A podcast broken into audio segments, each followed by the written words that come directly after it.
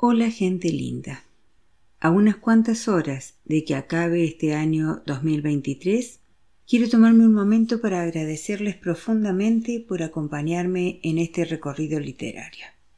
Ha sido un año de descubrimientos, reflexiones y crecimiento conjunto que no habría sido posible sin su apoyo constante. Me da mucho gusto contarles que este año exploramos juntos 10 libros, es decir, dos más que el año pasado. Exploramos el alma humana con La Perla de John Steinbeck y Las Gratitudes de Delfín de Vigan.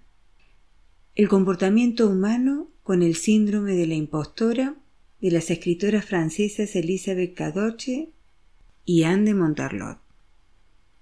Exploramos sociedades diferentes a la nuestra como la de Irán, con No sin mi hija, de Betty Mahmoudi, y el libro de mi destino de Parinush Sanier.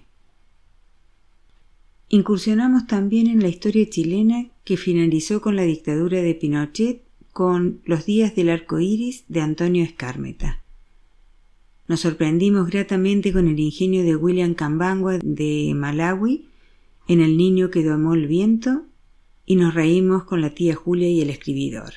Nos entristecimos con el ruido de las cosas al caer del colombiano Juan Gabriel Vázquez y con las cenizas de Ángela de Frank McCourt conocimos lo que nos adelantó desde el primer capítulo cuando nos dijo que las infancias felices no merecían que les prestáramos atención. La infancia desgraciada irlandesa es peor que la infancia desgraciada corriente, y la infancia desgraciada irlandesa católica es peor todavía. Sufrimos con esta historia, pero también nos reímos y sentimos rabia e impotencia, todo junto. En resumen, no nos aburrimos este 2023. Les agradezco profundamente sus comentarios y conversaciones que a veces fueron más allá de los temas meramente literarios. Es un placer para mí cuando me cuentan que los acompaño mientras trabajan o mientras viajan, e incluso para conciliar el sueño, aunque esto no hable muy bien de mi podcast. Me enternece saber que puedo ayudar a ver con los oídos cuando no se puede ver con los ojos, como el caso de Claudia de Perú o como el grupo de personas con dislexia como las que me escribieron desde México.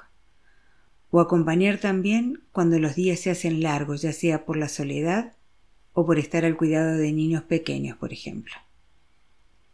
Me encanta que se pasen los episodios entre ustedes, por WhatsApp. ¿Sabían que un 60% de los episodios compartidos son por ese medio? En fin, ¿sabían que me han hecho feliz este 2023? Muchas gracias a todos y a todas. En mi cuenta de Instagram, El color de la tarde 2021, podrán encontrar el resumen de los libros leídos este año, como así también las estadísticas para mi podcast de Spotify.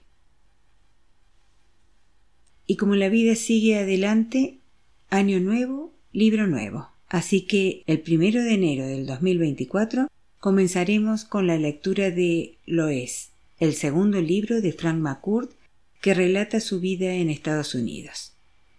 Esta segunda parte era originalmente parte de Las cenizas de Ángela, pero por razones de comercialización lo separaron en dos libros distintos.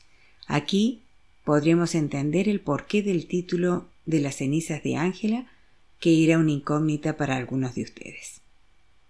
Les deseo lo mejor para el próximo año, que se cumplan todos sus sueños y proyectos. Un abrazo gigante.